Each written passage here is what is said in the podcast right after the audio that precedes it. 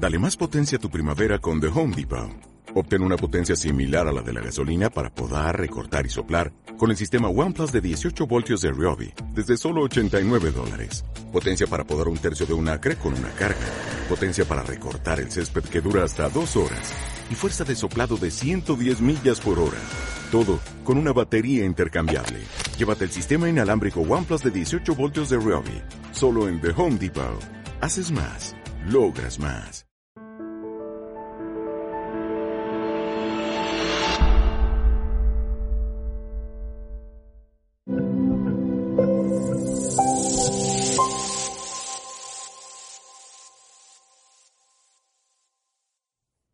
Hola, estamos conversando con Mauricio Ríos García.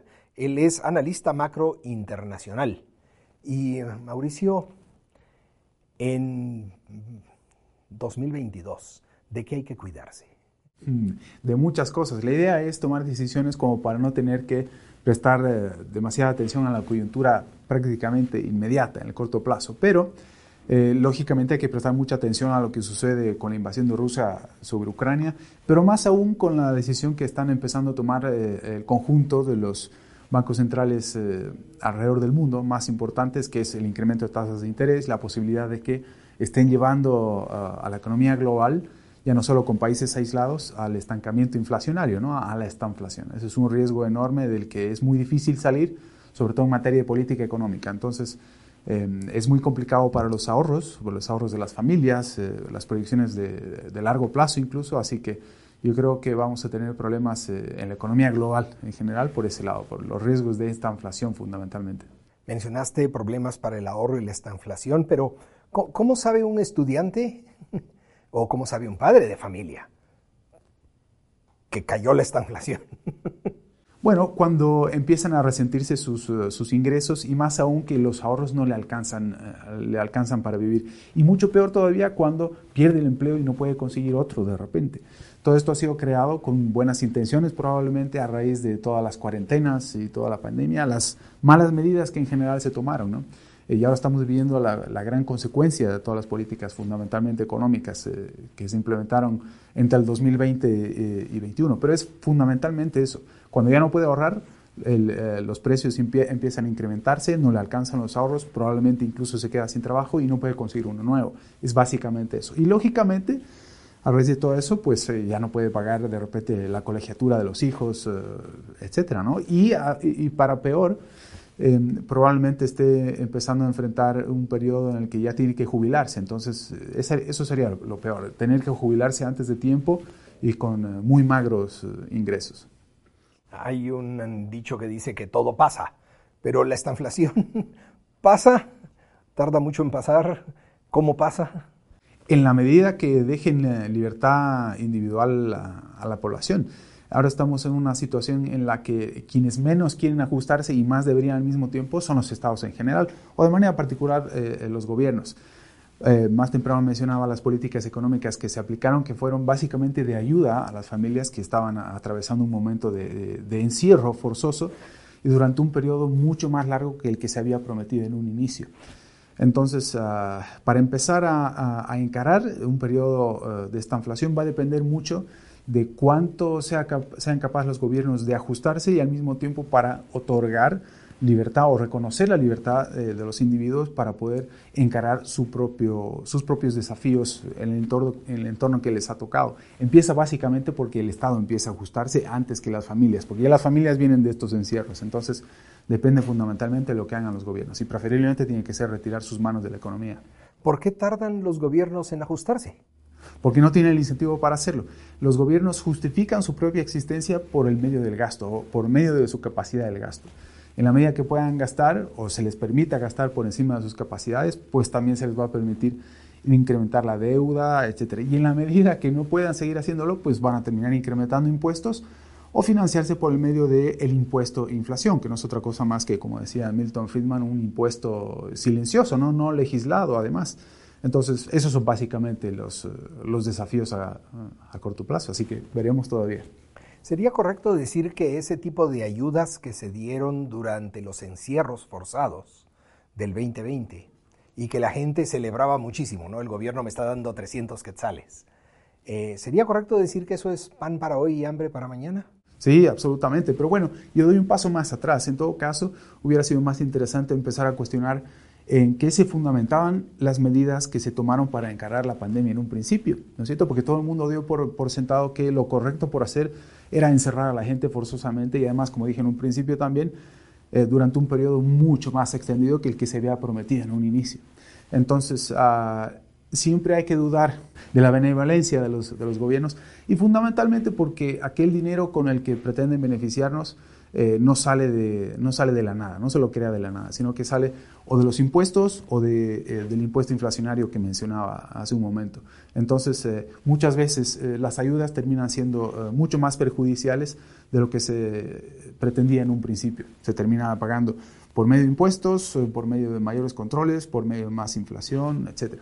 Siempre hay que, como decía Hayek, para saber si un economista es bueno, no tiene que ser solamente economista, sino que tiene que además analizar cuáles son los efectos secundarios de determinada política y además cuáles son los efectos no solamente inmediatos en el corto plazo, sino además en el largo plazo. Y ahora estamos empezando a vivir, aunque apenas dos años más tarde, en los efectos de largo plazo de las, de las medidas implementadas para encarar la pandemia.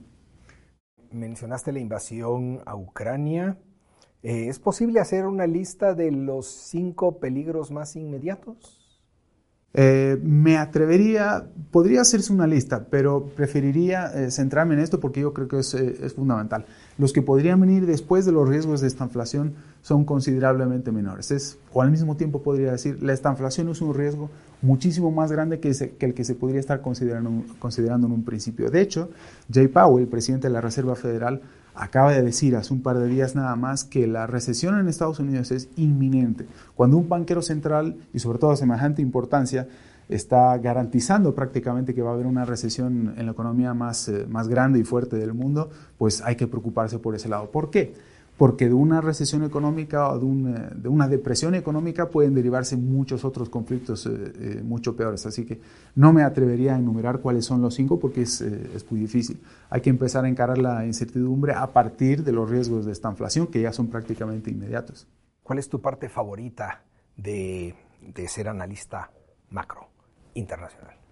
Entender cómo funcionan algunas cosas que yo no tenía la menor idea antes de empezar a estudiar economía.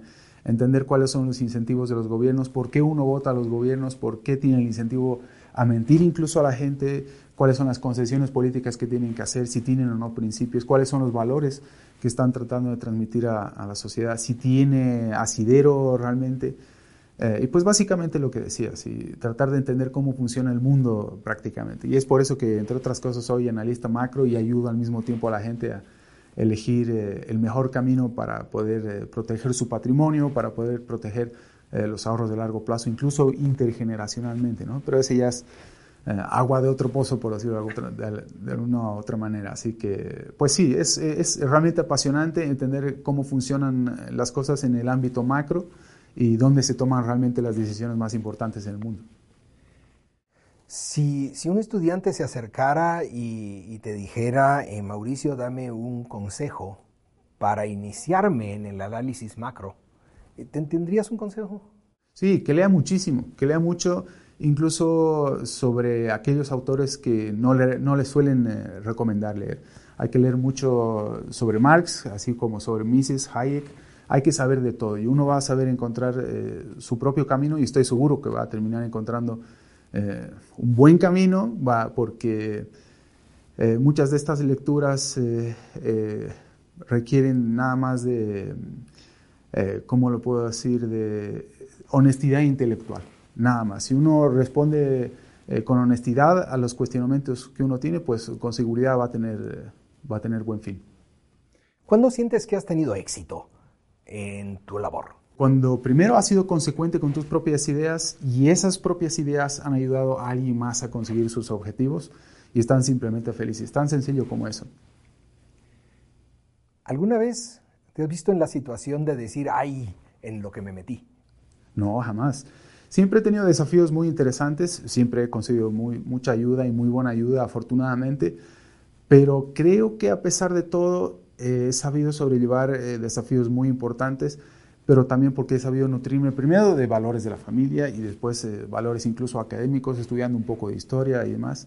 Pero sí, definitivamente. ¿Cuándo exactamente? Cuando, por ejemplo, no sabía muy bien qué estudiar. Yo tenía muchas opciones, quería estudiar de todo y una de mis últimas opciones era justamente economía.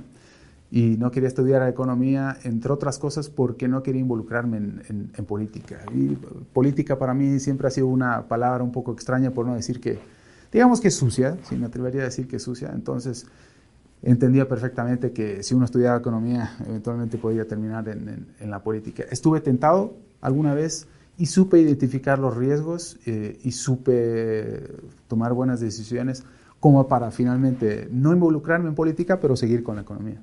Mencionaste que es importante el estudio de la historia. ¿Por qué? Porque uno puede tal vez anticiparse a ciertos eventos. Eh, en base a las mismas medidas que se han tomado miles de veces antes. No, es muy difícil eh, identificar que hoy se están tomando medidas que no van a funcionar solamente por el hecho de que se las aplicó en el pasado y no funcionaron nunca. Como por ejemplo, algo muy sencillo, los controles de precios.